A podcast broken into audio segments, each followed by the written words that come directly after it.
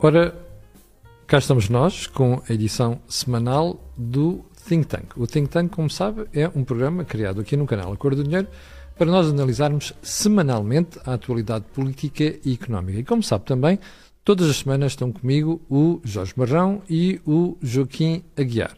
Ora, antes de irmos à edição de hoje, quero apenas lembrar que este canal tem uma parceria com a Prozis e que este programa ainda tem ajuda à produção do grupo Sendis Alidata, que faz software de gestão. Ora, o que é que vamos tratar esta semana? Vamos regressar à França para analisar os resultados das presidenciais e tentar perceber o que é que se vai passar das presidenciais às legislativas. E há aqui uma pergunta que se impõe. Se a maioria presidencial não for compatível com a maioria parlamentar, onde é que fica o poder de decisão em França? Fica no Parlamento ou no Eliseu. Quanto a Portugal, também vamos voltar a Portugal, vamos ver como se passa do welfare state para o warfare, warfare ou, seja, ou seja, do social para o militar, com dívida e sem crescimento. Joaquim Aguiar, vamos começar por França. Surpreendeu uh, os resultados? Não só não surpreende, como ainda por cima é o padrão que se repete em todos os sistemas políticos europeus. Ou seja, bipolarização. Fratura do país ao meio. Fratura da sociedade praticamente ao meio. Entre aqueles que defendem o protecionismo do mercado interno e aqueles que defendem a globalização dos mercados e a livre circulação de produtos, capitais, pessoas e serviços. Ora bom, esta, este contraste é uh, tão estrutural, é tão repetido em cada sistema político, que na prática isto significa que ninguém consegue encontrar uma solução. Porque cada um que se aproxima da solução tem logo a seguir o efeito dos que ao lado não têm essa solução preparada para convergir e, portanto, do ponto de vista, por exemplo, da União Europeia, isto em lugar de dar consistência à União Europeia, pelo contrário, uh, fragmenta a União Europeia em vários programas possíveis, quando de facto devíamos ter programas unificados que permitissem responder a esta escolha entre mercados internos pequenos sem potencial de crescimento e mercados abertos, dinâmicos, com geração de desigualdades, mas também com grande crescimento. Ora, a verdade é que a pior das desigualdades é a desigualdade da pobreza e da estagnação.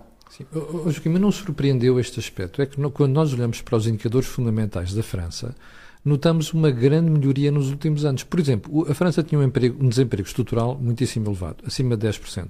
E neste momento está na casa dos 7%. A dívida pública está a cair, a economia está a crescer. O que é que se passa que Macron não conseguiu passar para o eleitorado esta sensação de melhor bem-estar do que existia anteriormente? O que passa é a teoria da desigualdade.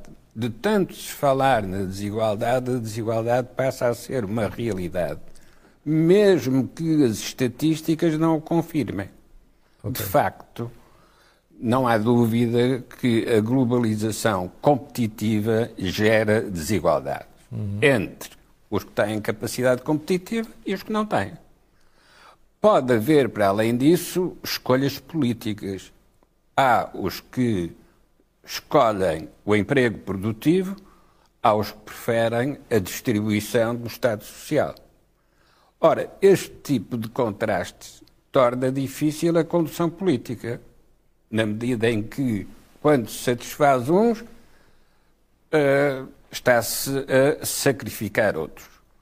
No caso francês, há um aspecto adicional: é a transformação do sistema partidário. Quem diria há 10 anos que o Partido Socialista do herdado de Mitterrand, e o Partido Conservador, que ainda era herdado do de Gaulle, iam desaparecer nestas eleições presidenciais. Portanto, esta transformação significa que há dois blocos, um à esquerda e outro à direita, dois blocos eleitorais, e no meio há um partido novo, que é o partido do presidente, Amarres. o republicano Amarres, mas que não tem ainda consistência suficiente para poder ser uma maioria parlamentar. Este vai ser o desafio para as eleições legislativas. Eu já vou voltar às legislativas, deixe-me só ouvir a opinião do Jorge. Oh Jorge, eh, nós olhamos para os números uh, do triunfo de Macron e aquilo não deixa de ser preocupante. Por, exemplo, ele consegue obter maioria, e uma esmagadora, esmagadora maioria, acima de 50 anos. Todo o eleitorado jovem acabou por votar, em, ou uma boa parte do eleitorado jovem acabou por votar em Marine Le Pen. Isto não é um problema a prazo para a França? É um problema que Macron vai ter que resolver, porque a partir do momento em que Macron é eleito, é eleito como o presidente de todos os franceses e, portanto, no discurso que ele faz é um bom discurso em que ele percebe a fragilidade da sua própria eleição. Exatamente. Ou seja, ele percebe que o, o eleitorado está fraturado e que, portanto, há um trabalho novo para a presidência francesa que é se quisermos, criar uma unidade diferente, uma unidade, não é de comando, mas unidade de concepção de vida da França. Quando o Joaquim há pouco falou na ideia do. O, é um espanto os dois partidos centrais hum, da democracia francesa terem desaparecido, há uma coisa que, para quem faz análise política, eh, nós temos de ter a noção: é que o que não desaparece são os eleitorados. Os eleitorados é que fazem os partidos e muitas vezes nós temos a tendência a dizer que os partidos fazem os eleitorados. Mas nos momentos críticos da sociedade, são os eleitorados que decidem quem é que deve estar no comando da, da, da, da condução política. Ora, se nós pararmos e pensarmos um bocadinho o que é que se passou nos últimos anos, nós verificamos que há uma fragmentação e uma fratura na sociedade europeia e na sociedade americana Portanto, as economias mais desenvolvidas, com mais, diria, com mais consistência democrática, consolidação democrática, e essa fratura é uma fratura que nós não a podemos omitir. E a pior coisa que pode acontecer à política é achar que aqueles 40 e tal por cento não deveriam ser eh, representados, se quisermos, no Parlamento ou na presidência francesa. E isto é muito importante dizer isto porquê? Porque nós assistimos à saída do Reino Unido, da Inglaterra. Assistimos a crescimento de todos os movimentos extremistas que têm uma concepção nacionalista da sociedade. E a resposta que o centro moderado está a dar é nenhuma. Portanto, a resposta que está a dar está a conduzir a que os extremos voltem a crescer. E, portanto, é o centro tem que se tornar, como alguém dizia, enfim, num programa que fizemos há uns tempos, o centro tem que se tornar radical. Ou seja, radical no sentido de atacar os problemas que originam a insatisfação popular. Mas tu, a insatisfação. Mas, mas é... deixa-me só perguntar isto. É, essa preocupação de atacar os problemas que preocupam a sociedade não pode resultar num backlash neste sentido. Imagina a questão, por exemplo, do crescimento económico, um caso francês. A França precisa de fazer reformas profundas mas não consegue fazer, e o Presidente Macron tentou fazer isto, por causa da resistência popular e dos sindicatos. Sim, sim. Ora, como é que se ataca esses problemas sem as reformas, sabendo que quando aparecem as reformas existe uma reação contra a sociedade? Porque a coragem política nas democracias. Há um, havia, um, há, um, há um autor, eu penso que é coreano, sul-coreano, que tem um livro que se chama A Sociedade da Transparência. A tese dele é que a transparência hoje tornou-se uma ideologia e é uma ideologia falsa, porque dá a ideia que a transparência é uma sociedade de maior confiança, não é? É uma sociedade de maior controlo. Porque uhum. para se verificar quem é que é transparente, alguém tem que o fazer. E quem é que estão a fazer essa análise de transparência? São as redes sociais, é a comunicação social como um todo, são os partidos extremistas que querem transparência e só veem corrupção e problemas em tudo o que é sítio. Ora, a temporalidade na política obriga a que se tomem decisões corajosas. Tem que se enfrentar os interesses instalados. Não vale a pena é, cada vez que alguém vem para a rua, o presidente fechar-se no Eliseu e vamos lá ver como é que os acalmamos. Isso não é. Há momentos em que tem que haver confronto. Não é um confronto físico nem militar, mas é um confronto de posições e não deixar a sociedade ficar amarrada a grupos de interesse. Ora, quem é que aproveita esses movimentos? São, obviamente, os movimentos nacionalistas e populistas. E, portanto, nós temos de ter muito cuidado com o nacionalismo e com o populismo por uma razão simples. Porque, perante um problema complexo, se a solução for voltar às fronteiras originais, então nós podemos voltar a ter problemas que nunca imaginaríamos que voltaríamos a ter. Eu vou dar um exemplo para as pessoas perceberem isto. Vamos imaginar, perante esta crise energética, que em Espanha um movimento nacionalista mais violento diz que a água dos nossos rios não pode vir para as barragens portuguesas. Uhum. Temos que uh, uh, reservar toda a água para produção de energia em Espanha. Nós, de repente, temos um problema, conflito regional com Espanha. Se houver um movimento nacionalista que diz não, não, nós temos que proteger os espanhóis. Não temos que proteger a economia europeia. E quando a economia europeia, toda ela, não tem uma política comum e passa a ter uma política nacionalista, então nós estamos por, perante um, no, um, novo problema que é preciso dar resposta. Oh, Jorge, mas isso é um problema real, é porque é real, quem ouvia, o, o, quem, quem tiver lido o programa da senhora Le Pen, tanto na primeira eleição, aliás, na anterior eleição, quando ela perdeu, como até há pouco tempo, ela queria sair do euro, ela queria acabar com o euro, ela queria sair da União Europeia e mesmo assim ainda defende uma Europa da Associação de Nações. Isto não é nada. Não, é, é, é que há, há, do, há, dois movimentos que. Primeiro, é importante perceber o que é que a esquerda fez na primeira eleição de Macron. Hum. Que se chamava neoliberal, é que estava, em, estava entregue aos interesses uh, banqueiros e financeiros do mundo, que, no fundo, a globalização era para os, só para os ricos. Essa foi sempre a ideia transmitida e foi uma ideia que a esquerda e a extrema-direita lançou sobre Macron. E pegou. E tiveram que votar em Macron e não votaram em Le Pen.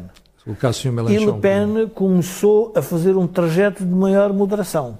Se nós observarmos, é verdade. Le Pen fez um projeto de moderação, porque percebeu que chegar ao, ao poder e resolver os problemas não é só captar as insatisfações, é preciso encontrar soluções. Mas achas que foi isso ou foi ela que quis um um o discurso para poder captar mais votos? Um exemplo concreto.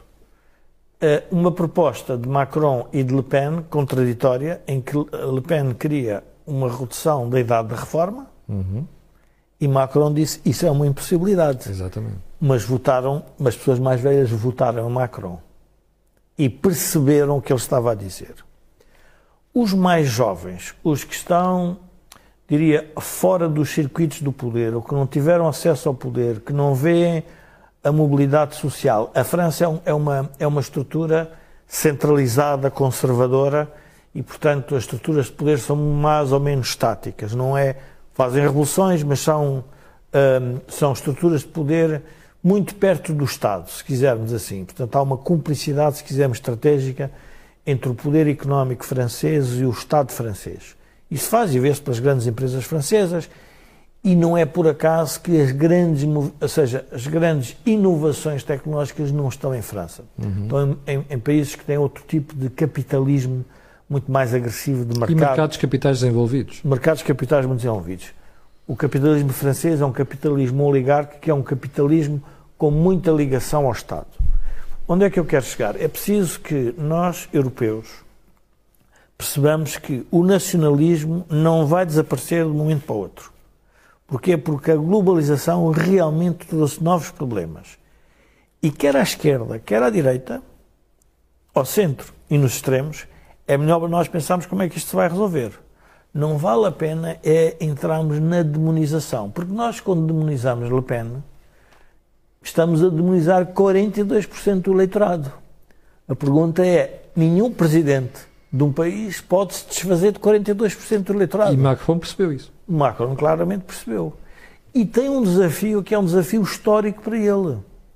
Porque tem que olhar para o problema da Ucrânia, tem que pensar como é que vai fazer o eixo franco-alemão e tem que resolver o problema da França. E, portanto, Macron é realmente uma personagem que eu acho que hum, é, é interessante ver como é que uh, estas crises geram uh, potenciais líderes, se quisermos, europeus e mundiais. E Macron pode ser realmente uh, um líder europeu nesse sentido, porque fez muitos movimentos, quando, quando a esquerda dizia não, Macron está a pôr o inimigo de pés com a Ucrânia, eu pensava assim, bom, é melhor alguém fazer qualquer coisa para resolver aquele problema. Exatamente. E uh, diria que poucos. Cruzar são, os braços não é solução. Muitos não é? são poucos, não é? Muitos uh, são poucos. Deixa-me voltar ao Joaquim. ao Joaquim.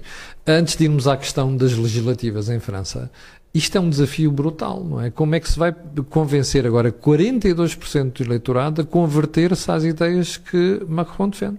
Bom, nós estamos perante uma bipolarização radicalizada. Sim entre os nacionalistas e os globalistas, entre os protecionistas e os competitivos. Ora, nesse tipo de contraste, é quem está no centro que tem a possibilidade de fazer um centro radical, beneficiando da radicalização que os adversários provocam. Uhum. Quanto mais se provoca o problema da imigração ou do islamismo em França, mais se estimula uma proposta de centro que seja conciliadora destes contrastes. Porque é no centro que se pode encontrar essa solução que integra, em lugar de fraturar, que entrega, integra aquilo que está em confronto, em conflito. Ora, o Macron da primeira da primeira presidência, do primeiro mandato, era ainda um dirigente em afirmação. Precisava de lançar um partido, precisava de organizar um partido.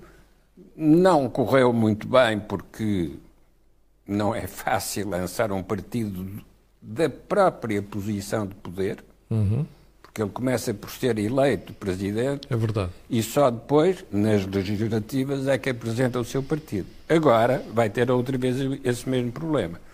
Ou seja, tem o seu partido, mas tem dois blocos, um à direita, outro à esquerda, porque o Mélenchon também teve um resultado importante. Já lá vamos a Mélenchon. Na, na, na primeira volta, por pouco não ultrapassou oh, Joaquim, Se o PC tivesse apostado em Melanchon, Melanchon tinha, tinha, tinha ido à segunda volta. Tinha passado à segunda volta. E isto é importante agora para as legislativas. Ora bom, e se tivesse passado à segunda volta, e hoje a disputa fosse entre a esquerda de Melanchon e o centro do Le Pen, a possibilidade da direita radical diminuía Sim. de intensidade. Substancialmente. Porque o confronto deslocava-se todo para a esquerda.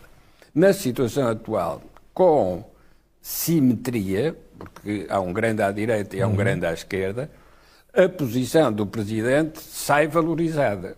Se tiver o talento para manobrar neste jogo de pressões. Então vamos a hipóteses. Imagino que nas eleições agora legislativas em junho Uh, Mélenchon sai o mais votado, o próximo de mais votado. Uh, onde é, qual é o talento que Macron precisa para poder governar? Porque uh, os espectadores menos informados não sabem, mas o sistema francês ia dizer que é próximo de nós, mas nós é que somos próximos dele, porque nós temos assumir presidencialista, mas com pendor mais presidencialista. Sim. Só que Macron não consegue viver sem o Parlamento. Porque o presidente não só escolhe o Primeiro-Ministro em função dos resultados eleitorais no Parlamento, como preside aos Conselhos de Ministros. Exatamente. E, portanto, o Presidente teve um programa, foi eleito, tem uma maioria presidencial, mas o Parlamento também vai ser eleito e vai ter uma maioria parlamentar. Uhum. É na base dessa maioria parlamentar que o Presidente tem de organizar as estruturas políticas e escolher o governo. Escolher o primeiro-ministro, o primeiro-ministro depois faz a composição do governo. Ora, se o partido do presidente não for o partido maioritário no Parlamento, pode até nem ter a maioria absoluta, mas pelo menos ter um valor suficiente para ser o organizador de uma aliança ou de uma coligação. Se o partido do presidente não tiver essa capacidade, o presidente fica bloqueado.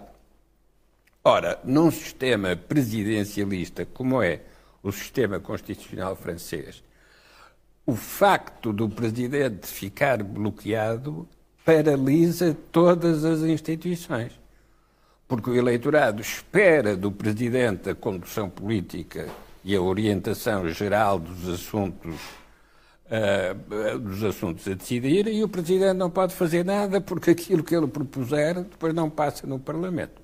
Portanto, estamos numa situação que é difícil para a França, mas é difícil para toda a Europa.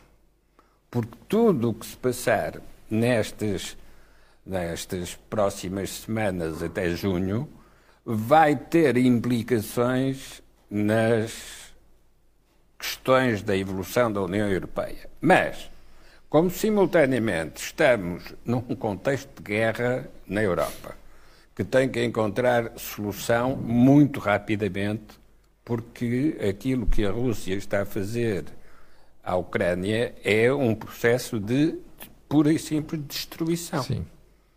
E isso é um fator novo, porque uma coisa é a destruição na Segunda Guerra Mundial. As imagens podem ser parecidas, mas as circunstâncias são completamente diferentes. Porque na Segunda Guerra Mundial era uma guerra entre potências, uhum. enquanto que agora é uma superpotência a destruir. David contra Golias uma, um espaço territorial que já esteve integrado na União Soviética. E, portanto, esta gravidade do precedente, porque nunca mais ninguém pode estar seguro em nenhuma parte da Europa, e é isso que justifica que Finlândia e Suécia encarem a necessidade de, de entrar na NATO. NATO. Uh, mas, portanto, é neste, neste tipo de circunstâncias que a condução política que a França poderia exercer nesta, nestas circunstâncias faz falta à resolução dos problemas europeus. E não é a Comissão Europeia que, por si, sem a participação dos Estados-membros, uh, não é a Comissão Europeia por si que pode encontrar uma solução. Ora, nesse tipo de dificuldade em que está o, o, o presidente Emmanuel Macron, é a sua idade, a sua juventude, que apesar de tudo lhe dá um trunfo adicional porque lhe dá tempo.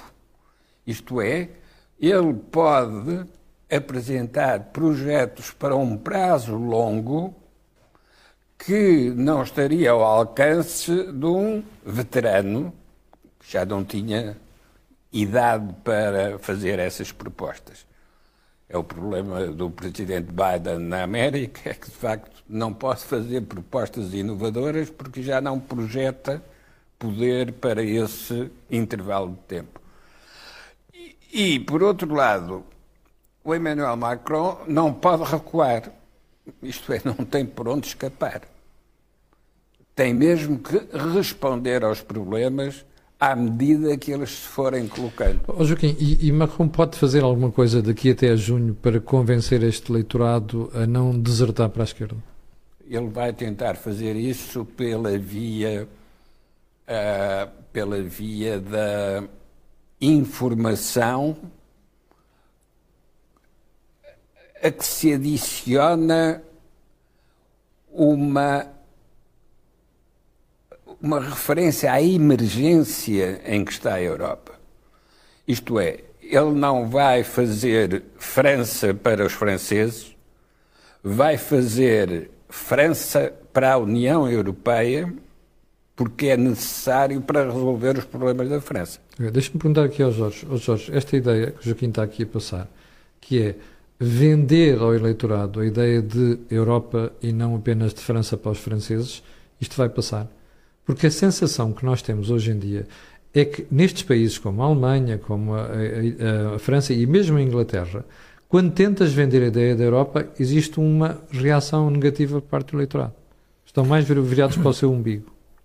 Eu, eu lembro-me da expressão de Churchill, que era eh, tinha-se tornado otimista porque foi pessimista e não deu resultado nenhum. Uhum. Nós aqui temos que ser otimistas porque o eleitorado francês, com a eleição, também aprendeu. E, portanto, a governabilidade da França e da Europa está mesmo em causa. Portanto, não é uma coisa difícil de explicar ao eleitorado. Ou seja, o eleitorado francês percebeu que está fraturado, tem estes problemas todos e agora temos que decidir quem é que vai, como é que a França vai ser governada. E, portanto, Macron com a juventude, com o seu discurso da unidade, com é muito importante perceber que ele é eleito na primeira eleição dizendo mais Europa e não menos Europa, porque estava tudo a ser conduzido no sentido de menos Europa, e ele na primeira eleição não diz isso. Aparece com um discurso novo e diz: não, não, nós o que precisamos é de mais Europa para a França e mais França dentro da Europa. E portanto ele ganhou, isso, ganhou aos franceses uh, aos franceses mais, diria, menos, mais desconfiados com as instituições Mas é um europeias. discurso convincente agora, porque esse discurso voltou, manteve-se, mas, no entanto, a senhora Le Pen ganhou terreno. Eu, eu quando, quando eu estive a observar os resultados de Le Pen, cuidado, porque a insatisfação do eleitorado de Le Pen é real. Ou seja, há um conjunto de problemas na sociedade francesa que não foram resolvida, não foram resolvidos. E, portanto, essa insatisfação foi canalizada para dois extremistas, Le Pen e Mélenchon. E foi assim que foi feito. O, a pessoa que apareceu com um discurso mais moderado, muito mais interessante para a Europa, foi Macron. E não é por acaso que todos os europeístas, em geral, todos nós, estávamos com Macron. E, e, e o mais, o mais, eu diria, o mais eh, caricato é que depois do que disseram de Macron, a esquerda mais radical e a esquerda também moderada que disse de Macron, de repente olha para Macron como o salvador daquilo que nós todos estamos a assistir na Europa, que é a fragmentação da instituição Europa, que pode mesmo acontecer. E, portanto, isto é uma travagem a fundo em relação às instituições europeias. Ehm, quando a Presidente da Comissão Europeia saúda Macron, ela quase que faz aquilo de uma forma instintiva, não é? Porque estaria-se a imaginar o que é que seria com Le Pen. Exatamente. Toda a gente suspirou de alívio. Toda a gente suspirou de alívio. Portanto, esse alívio os franceses vão captá-lo. Não é uma coisa que eles, não parece que eles não, não percebam isso. Eu gostava de estar tão otimista. Não, não, não é, não é ser otimista, é, é, é, é, admitir que o eleitorado vai lendo as situações à medida que os acontecimentos vão ocorrendo. E, portanto, tem, tem este tempo, se quisermos, é um, ainda é um longo tempo, mas é um tempo para se fazer esse trabalho. Agora, o que eu não estou nada de acordo, não estou, estou redondamente contra, é com a ideia que a globalização vai continuar a ser a mesma. Isso é uma coisa que todos nós defendemos a abertura das economias e dos mercados, temos que parar e pensar que não. Se calhar vão nascer soberanistas globalistas ou globalistas soberanistas. Mas é, no fundo, isso quase que é, uma, é, é hegeliano. No fundo, vai aparecer uma nova filosofia política que consiga conciliar estes dois problemas. Porque nós perguntamos, então, de onde é que vem o problema da globalização? Como é que os franceses olham para a globalização? Olham, por exemplo, para as políticas imigratórias que geraram uh, uma disfunção, se quisermos, na sociedade francesa. E, portanto, a abertura das fronteiras. Uhum. E nasceu agora um, um, um, historiador inglês que fez um livro interessante agora que é sobre os muros que nasceram, que estão a nascer pelo mundo. O primeiro muro, muros em todo lado, já, já enfim, na denominada Cisjordânia é um muro bem alto, um, e o Trump quando diz também vamos fazer o um muro, depois não fez muro nenhum mas criou um muro simbólico. Ou seja, a ideia do muro é uma ideia politicamente muito forte, porque dá a sensação que o muro de Berlim, eles de um lado, nós do outro. Eles e nós, eles e nós. Este discurso metido na política, sem ter em consideração porque é que hoje estamos mais, rico, mais ricos como sociedades abertas, vai criar um problema à sociedade que quer o muro. Ou seja, a sociedade que quer o muro, eu se calhar volto ao tempo, estamos ainda por cima, estamos a celebrar o 25 de Abril, é a sociedade do orgulhosamente sós. O orgulhosamente sós o que é que era? Era um muro imperial, tínhamos o império, tínhamos as colónias, mas estávamos fechados. Quando é que Portugal cresce? Portugal cresce quando entra na EFTA. Foi o grande crescimento de Portugal no Estado Novo, foi quando abriu ao mundo, quando decidiu que, afinal, não podemos estar aqui acantonados. Ora, a construção dos muros hoje na política está a ser feita por muitas razões. Razões religiosas, razões éticas, razões de modos de vida. Eu, quando vejo a questão dos conservadores dos costumes versus os libertários os progressistas, quando eu vejo alguns deputados mais jovens que aterram e parece que têm o, o, o, condão de resolver todos os problemas do mundo, em que dizem, mas porquê é que isto não tem que ser assim? Ou seja, a ideia de uma engenharia social vai contra a essência das nações. As nações são conservadoras, são territoriais. Leva tempo a que a política consiga convencer os eleitorados que é preciso abrir. Ora, nós fomos confrontados nos últimos tempos com uma ideia que é vamos voltar todos para casa e cada um vai fazer o seu trabalho. E, portanto, reparem, por exemplo, o caso da China é um caso interessante. A China faz a abertura ao mundo na economia, mas tudo o que seja no sistema de informação, nas redes sociais, nas telecomunicações, tem um controle férreo. Portanto, um, um conceito completamente diferente. Porquê? Porque quer manter o modo de vida chinês. E isso é uma coisa que nós temos que perceber como é que vamos lidar com essa nova realidade. Portanto, eu, eu tenho que ter esperança em Macron ainda por uma outra razão. Porque o outro parceiro da construção europeia, que é a Alemanha, tem um problema adicional para resolver, que é o problema da proximidade que tem com a Ucrânia e com a Rússia relativamente às questões energéticas, coisa que a França tem alguma, diria, tem, não tem uma, uma grande autonomia, mas tem uma autonomia diferente. E, portanto, o eleitorado alemão, nós temos que lembrar que o eleitorado alemão, que, e em geral a Europa vangloriava Merkel, passado pouco tempo já a querem arrastar para. Pois, nem tanto tomar nem tanto Nem tanto Até porque uh, a política de dependência energética da Rússia não é apenas dela, é um consenso na Alemanha que já vinha do chanceler anterior. Um consenso. Do Sr. Gerhard Schröder. Pronto, mas mudou a política na Alemanha. Portanto, sem, mesmo que Macron não queira, mesmo que os franceses não queiram, eu julgo que Macron é realmente. Pode ser o, o grande arquiteto de uma mudança na Europa, obviamente, com a ligação aos Estados Unidos. França e Inglaterra tiveram sempre uma longa história de conflitualidade uh, e, portanto, é muito provável que uh, se mantenha. Na parte de defesa, julgo que não vai acontecer isso, uh, mas o espaço euroatlântico, eu acho que a França vai ter um papel, pode vir a ter um papel relevante, e o Sr. Macron. Joaquim, eh, vamos pegar aqui no que o Jorge está a dizer de radicalidade, dos problemas europeus e por aí adiante. Eu, quando olho para o panorama eh, político francês, e como o Joaquim realçou, desapareceram partidos gaullistas, desapareceu o PSF, o Partido Socialista Francês, e a pergunta que eu gostava de colocar é: os eleitorados confiam em partidos novos? Porque nós olhamos para os Estados Unidos e temos eh, partidos com mais de quase 200 anos, que é o caso do Partido Republicano. A Inglaterra é uma coisa parecida, tanto no caso do Partido Conservador como do Partido Trabalhista. Mas estamos a ver, em países como a França, como a Itália, o esfrangalhamento disto tudo. O, o, o eleitorado confia em partidos novos? Ora bom, é a altura de voltarmos ao centro radical porque já falamos do radicalismo à direita e o radicalismo uhum. à esquerda. Mas também pode haver um centro radical, que é o centro da modernização, da transformação, que utiliza os radicalismos opostos para encontrar uma solução que não é de convergência, mas é de compatibilidade.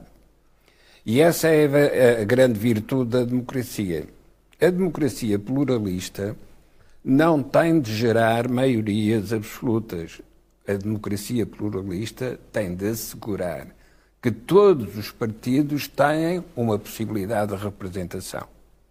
Depois, compete aos partidos maiores encontrar as soluções de governação com coligações. No caso alemão, isso é, faz parte da cultura política alemã. No caso francês, é mais o isolamento, fosse do Partido Socialista de Mitterrand, fosse dos partidos eh, nacionalistas do De Gaulle, fosse agora os republicanos en marche do Macron, são posições de independência de partidos que não fazem coligações. Ora, aquilo que Macron vai ser obrigado a fazer é reconstituir um modelo de coligações. Que, de certo modo, foi eliminado pelo de Gaulle por causa das divisões que isso provocou na Quarta República. Nós agora estamos na Quinta República Francesa.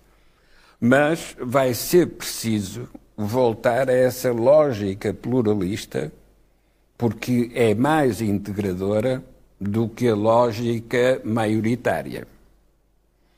Como o sistema francês é, é, um, é, um, é um sistema de eleição a duas voltas, é, quando há fragmentação do eleitorado, não é fácil ter uma maioria de um só partido. Uhum. E, portanto, trabalhar as coligações passa a ser uma questão importante e a Quinta República pode ter que ir buscar alguns traços da Quarta República parlamentar. Torna-se menos presidencial, mais parlamentar, ou, se quisermos, obriga o Presidente a trabalhar com o Parlamento e não apenas a formar o governo e a trabalhar com o governo. Oh, Joaquim, acredita que Macron é capaz de fazer isso? Porque nós, quando olhamos para ele, para a sua praxis no primeiro mandato, a sensação com que ficamos é que ele é um tipo que gosta de pairar acima de todos e que é, é até com alguma arrogância. É fácil agora fazer esta, esta alteração? Bom, ele próprio se apresenta a si mesmo como Júpiter. É verdade. É? Bom, mas o Júpiter tinha os outros deuses do Olimpo e, portanto, ele vai ter que trabalhar com os outros deuses do Olimpo. Pode ser Júpiter, mas tem que reconhecer os outros. Uhum. E não tem alternativa porque o mesmo acontece na União Europeia. A União Europeia tem que reconhecer que entrou numa crise de descontinuidade, já falamos disso várias vezes. É verdade. E para a frente não vai ter o quadro de regras e de campos de atuação que teve no passado. Porque quer os desvios introduzidos pela pandemia, que, como se vê agora na China e na América, não desapareceu. Agora é Kamala Harris que está com Covid. Uh, os chineses estão a entrar num uh, esquema repressivo intenso. Oh, Joaquim, mas isso tem muito a ver com a estupidez chinesa, que é, primeiro, andaram a inventar vacinas que não são eficazes, já deviam ter reconhecido isso, não reconheceram, insistem nas vacinas deles e estão a ter o resultado. Mas isso faz é? parte da realidade política. Isto é, essas coisas acontecem exatamente assim. E é porque acontecem assim que é preciso ter uma reserva de segurança para enfrentar esses incidentes, nem sequer são acidentes, são incidentes que decorrem dos erros dos próprios políticos. Ora, no caso uh, da, da, da, União Europeia, não é apenas o problema do Covid e dos uh, efeitos económicos, é sobretudo a questão da guerra e das uh, penalizações contra o agressor que interrompem as cadeias que estavam estabelecidas, as cadeias de alimentação, quer de energia, quer de produtos agrícolas e de uh, fertilizantes.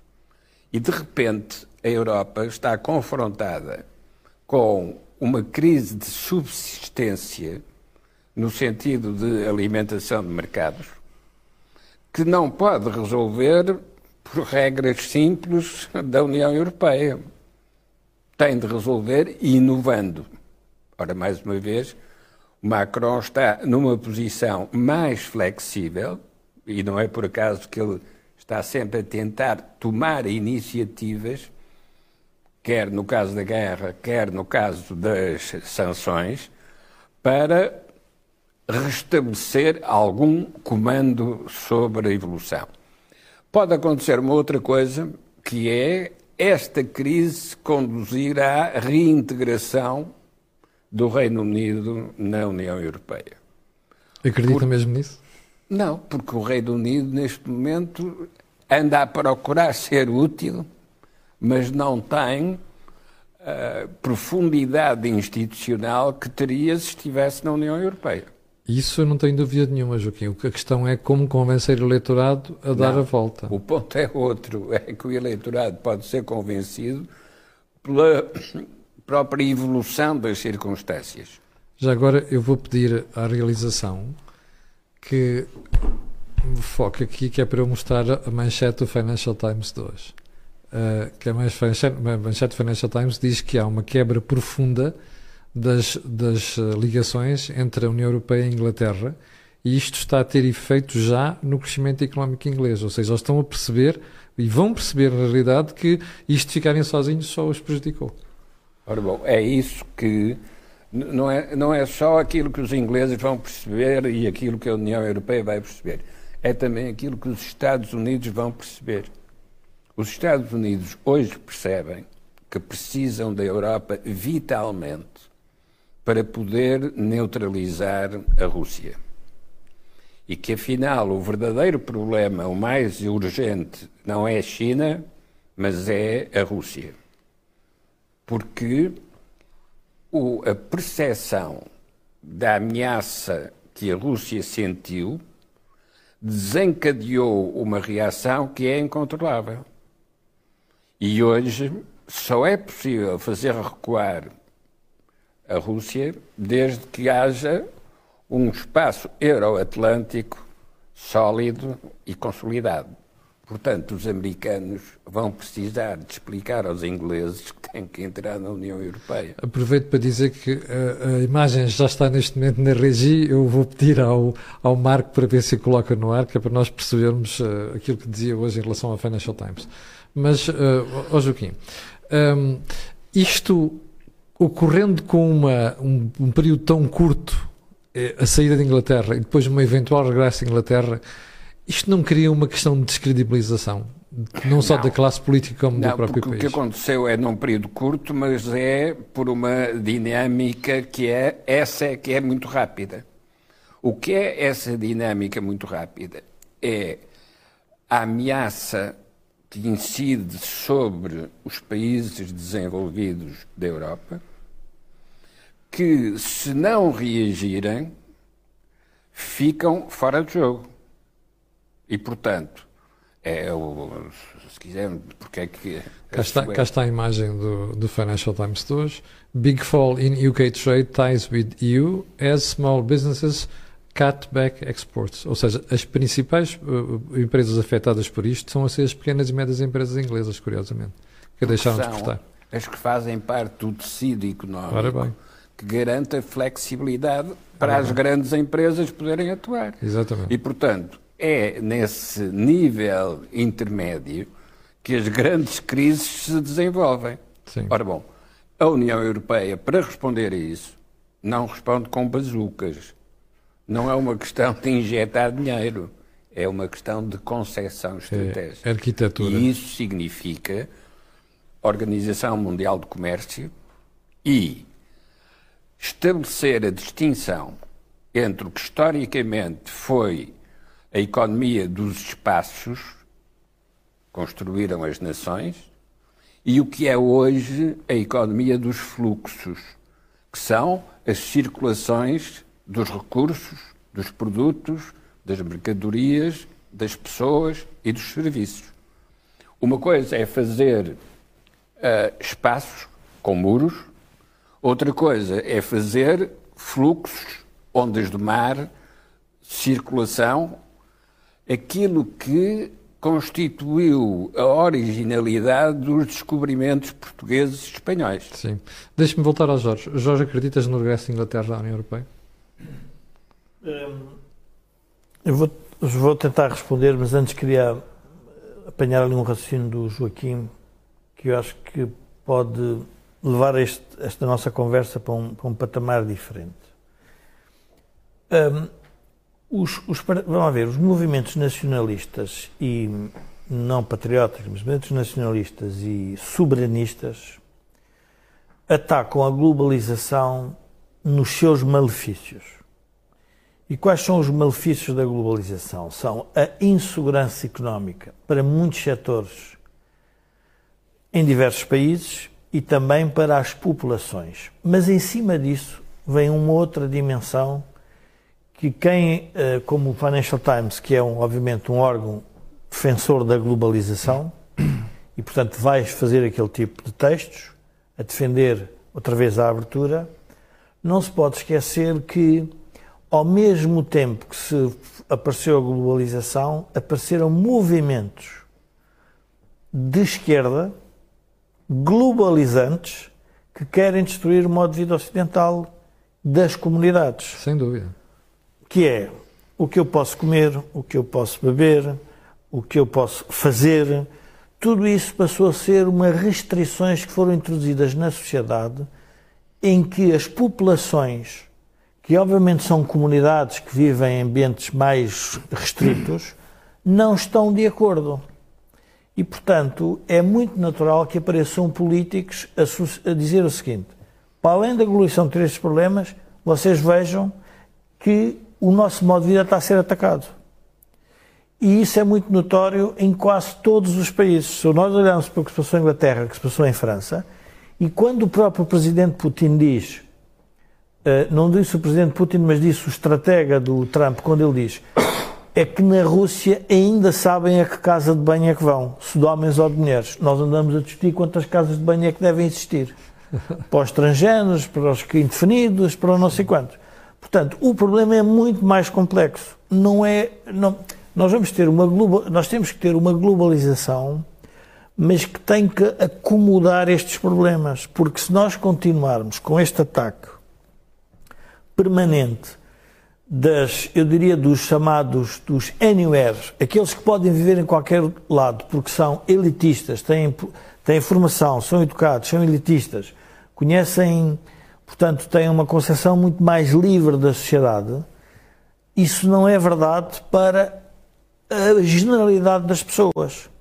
E isso é que está a ser aproveitado pelos movimentos mais eh, nacionalistas e mais soberanistas, contestando a globalização. Ora, há uma coisa que eles não podem nunca contestar: é que os povos saíram da pobreza, incluindo os de regimes autoritários, Exatamente. porque as economias se globalizaram todas. Sim. Todos beneficiamos com os descobrimentos. E o crescimento Bom, Isso é uma realidade. É. Portanto, nós não podemos, e essa é a dificuldade para resolver este problema. Quando, por exemplo, em a União Europeia faz uma legislação que afeta de forma, eu diria, assimétrica as diferentes comunidades, ou porque nós temos poucos poucas, um, poucos um, uh, membros do Islão em Portugal, mas já não é verdade em França, ou não é verdade em Itália, ou em Espanha, ou o que for. E quando faz esse tipo de legislação que contraria o modo de vida dessas populações, é óbvio que tudo se volta contra a Europa. Porque nos Estados, eu diria, dentro da própria, eu diria, do Estado Nacional, isso tem um modo de resolução quando é imposto por uma instituição que é multilateral, é, um problema. é muito mais complexo. Sim. E, portanto, passa a ser uma espécie de uma política comum que as pessoas não, não aceitam. Sim, nós estamos com quase 50 minutos de programa. Então, Joaquim, ainda tínhamos aqui, tinha aqui mais um tema que tem a ver com o que resulta da conversa de ontem no Parlamento uh, a propósito do 25 de Abril, mas também de uma sensação com que nós já vimos ficando há alguns meses, desde a eclosão da guerra, que é Portugal não gasta o suficiente com as suas Forças Armadas. Provavelmente gasta com pessoas, mas não gasta com, com material. E o contributo português para a NATO é uma coisa michuruca, perdoem-me a expressão. Ora, o Presidente da República ontem centrou todo o seu discurso no investimento na área da defesa. O Sr. Primeiro-Ministro sentiu-se incomodado por cá fora, porque vem dizer ah, aquilo que diz o Presidente já está na lei de programação militar. Não é verdade. Assim como não é verdade aquela questão do aposta no investimento nas Forças Armadas para levar a despesa em defesa até aos 2% do PIB, como exige a Aliança Atlântica. Ora bem, como é que nós passamos do welfare state para o war warfare? Para se ignorar o papel da acumulação de capital para sustentar o crescimento económico. Isto é, não há crescimento económico sem investimento, mas não há investimento se não houver acumulação de capital. Uma parte pode ser acumulação externa de capital por parte de uh, operadores internacionais, mas o essencial tem de ser na própria sociedade, na construção de infraestruturas que permitam depois a implantação das empresas. Ora, como se perderam essas prioridades, elas foram substituídas pela prioridade social. E por isso é que o welfare state passou a ser uma condição para ganhar eleições e exercer o poder. O que é que o Presidente, no discurso de 25 de Abril, vem dizer de novo? Uma coisa que é conhecida da história portuguesa desde o início é preciso ter instrumentos de defesa. E, tanto mais importantes esses instrumentos de defesa, quanto mais pequeno, frágil e dependente for o país. Porquê? Porque é preciso participar em estruturas mais amplas, onde o papel que se pode desempenhar depende da qualidade dos instrumentos que se levarem para essas estruturas mais amplas. E, portanto, ter Forças Armadas preparadas, equipadas, mesmo sendo pequenas, é crucial para poder participar e ter um papel relevante nessas estruturas superiores. Esse é o papel da NATO no caso de Portugal porque Portugal não tem meios próprios para se defender autonomamente, portanto precisa de participar. Mas para participar precisa de levar um valor acrescentado. Claro. Ora, uh, apesar de tudo, as Forças Armadas Portuguesas já tiveram essa capacidade, têm vindo a perder do ponto de vista do material disponível e dos investimentos feitos, mas continua a haver uma doutrina e um sistema de formação que prepara Forças Armadas competentes. E, portanto, por um lado, percebe-se que o Presidente fala nisso, ainda por cima porque é Comandante Supremo das Forças Armadas, mas não se percebe a outra parte. Exatamente. Que é, mas isso significa que vai faltar dinheiro no outro lado. Ora, isso significa que voltamos ao realismo das radiografias feitas de fora para dentro.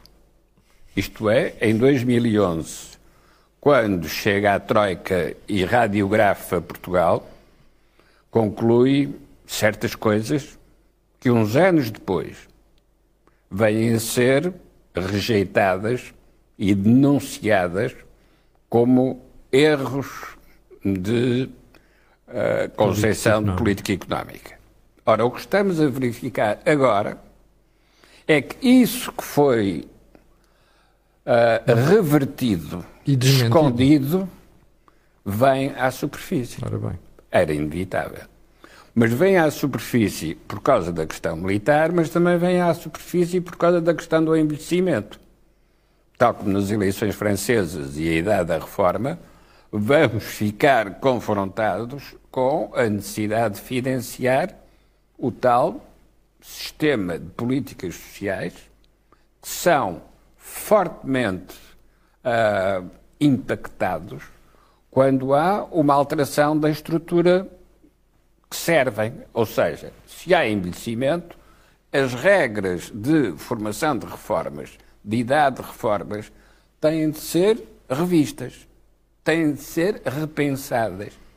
Podem, o, que se corrigir pode ser compensado com outras coisas, mas tem é de se pensar como é que se faz. Ora, aquilo que nós verificamos é que há uma rigidez nessa reformulação das políticas fundamentais. Essa rigidez vai ser agravada agora, no caso português, porque há uma maioria absoluta. Portanto, uma maioria absoluta dificilmente aceita reformar aquilo que lhe deu a maioria absoluta. Exatamente. E, portanto, Temos quando um o problema. Presidente fala no investimento militar, abriu uma fratura na concepção dos orçamentos em Portugal, porque abriu um buraco. Ainda mais foi em cima da discussão do orçamento. Jorge, como é que se passa do social para o militar? Eu, eu estava a ouvir o Joaquim ah, e estava a pensar que o Joaquim hoje está muito, está muito político, no sentido em que está a adocicar o problema. Eu acho que há aqui uma. vamos ver. A utilidade do Presidente da República para, para ajudar o país a resolver esta crise é denunciar os problemas estruturais que nós temos. O Presidente da República podia ter dito assim: nós estamos a viver acima das possibilidades, até militares. Pronto. Nós não controlamos as taxas de juro. Nós não controlamos a inflação. Nós não controlamos a demografia. Nós não controlamos os problemas Ou seja, controlamos muito Geopolíticos. pouco. e estamos a discutir um problema orçamental. Ou seja, o que é que, onde é que eu quero chegar? Há uma mistificação na sociedade portuguesa relativamente aos problemas para se manter esta estagnação, eu diria, não é só uma estagnação económica, é uma estagnação cívica. Ou seja, de repente nós olhamos e dizemos, afinal, o que é que nós temos para resolver? E, e- e estávamos na cerimónia do 25 de Abril. E é muito importante nós lembrarmos a cerimónia do 25 de Abril, que é a ideia ah, da liberdade e do, ah, do escrutínio livre sobre tudo o que está a passar. Quando, por exemplo, nesta movimentação toda que há militar, em que nós sabemos que todas os as ex-colónias portuguesas votaram ao lado Da movimentos de libertação estiveram associados. É importante nós voltarmos a isto e por isso é que há aqui uma há um complexo de esquerda muito, eu diria, que torna a sociedade prisioneira, que é o partido que foi derrotado no 25 de Abril foi o Partido Comunista. Não foi, eu diria, não é não é 25 um- de novembro. 25 de novembro. não, não. No 25 de Abril, admitindo que o 25 de Novembro, como disse o, o Coronel Sousa e Castro, era repor o que tinham pensado para o 25 Ok. de Abril, que era Nesse uma sentido. democracia Sim. liberal europeia. E não era o centralismo democrático do Partido Comunista. Não era Cuba. Mas o PS governou com esse partido e apocou o Presidente da República, Cavaco Silva, quando ele obrigou um acordo, porque os dois partidos não estavam, não tinham simpatias, quer pela NATO, quer pela União Europeia. E, portanto, aquela cerimónia do 25 de Abril, obviamente o Presidente da República, o Presidente de todos os portugueses, tem que fazer um discurso relativamente aberto e não, eu diria, ah, que exclui, não é um, não é um discurso de exclusão, é Sim. um discurso de inclusão, mas tem que referir aquilo que é a realidade, que é, há um, há um problema de sobrevivência de Portugal no contexto europeu. Não é uma coisa que nós, ou seja, parece que, eh, e isto é que eu acho que é o, chamado patriotismo falso. Isso é tudo problemas dos outros. Nós cá em Portugal, nós resolvemos os problemas à nossa maneira. Não é nada disso que está a acontecer. Nós temos vindo, ou seja, agora vão dizer, não é a culpa é do Passos, a culpa é do BCE, a culpa é do Putin, a culpa é da- da- das, Menos deles próprios. menos deles próprios. Ora, o Presidente da República, num regime presidencialista, semipresidencialista, tem que fazer avisos à navegação. Porque é a forma Mas, normal Mas, mas descuidou-se durante muito tempo. não é isso, mas é a forma normal de levar a quem foi eleito e quem nos tem que governar, que é o Partido Socialista, que mude de rumo. Porque a pergunta é, exemplo, se não muda de rumo, porquê? Porque quer manter o, o, a, a, governação, mas então depois como é que fica o país? E, portanto, tem que alguém fazer este trabalho de oposição, dado que a oposição está, uh, está em reflexão, não é? Portanto, está em, em está em, está, eu diria, está a descansar das suas fraturas internas. Portanto, o Presidente da República, eu acho que o discurso dele é um discurso uh, de ocasião, eu não ia dizer oportunista, mas é um discurso que cai bem, porque é óbvio que nós, se estamos na NATO, temos que participar no esforço militar da NATO, mas nesta altura é um discurso em que, se calhar, era o momento para nós dizermos: bom, já que todos estamos a ter um problema, já agora que saibamos qual é, qual é o problema que nós temos de resolver. E eu julgo que aí ele não foi suficientemente. Pois não, devia ter dito. E devia ter dito: nós uh, temos que fazer escolhas e que isso quer dizer que vamos ter que tirar dinheiro a algum sítio para meter aqui. E, portanto, atenção, que a história de vivermos pior está aqui à nossa pronto. porta. Ele devia ter dito e, isso. E, e repare, e o que é que aconteceu? O que aconteceu foi que a resposta do Primeiro-Ministro é uma resposta orçamental. É verdade. Ah, mas não é eu, para ter pôr dinheiro na saúde e na educação, também tenho que. Pronto, não posso é uma resposta orçamental. E a pergunta é: com mais impostos ou com dívida? Ora bem. É retirar aonde e por onde? Quer dizer, teria que haver uma resposta política, Sim. um novo rumo para o país por causa das questões geopolíticas. Mas... Temos que fechar, Joaquim, nos diga. O novo rumo para o país tem a ver com a dívida e a taxa de crescimento. Ora, ora porque só se pode falar da passagem do welfare para o warfare, do social para o militar, se se resolver a questão da dívida e a questão do crescimento. Muito bem. Ficamos com este tema para a próxima semana. Aproveito para dizer aos nossos espectadores que aí por volta do minuto 52, algo assim, houve aqui uma quebra que eu percebi porque desapareceram, o número de pessoas estavam em direto, estavam para aí mil pessoas, desapareceu, entretanto voltaram a aparecer. Eu julgo que foi, não foi uma quebra nossa. Deve ter ocorrido mesmo com o próprio Facebook, em todo caso, nós pedimos desculpa. Então, como já percebeu, chegamos ao final do Think Tank desta semana, com Jorge Marrão e Joaquim Aguiar. Analisámos a França, mas também a transição do social para o warfare em Portugal, ou seja, do social para o militar. Voltaremos nas, na próxima terça-feira. Tenha uma grande semana e, para o final, quero só lembrar que este canal tem uma parceria com a Prozis e que este programa ainda tem ajuda à produção do grupo Sandy Jalidade. Quanto a nós, eu e você, amanhã amanhã já sabe, estarei aqui para lhe atazanar juízo. Muito obrigado, tenha um grande dia e um resto de boa semana.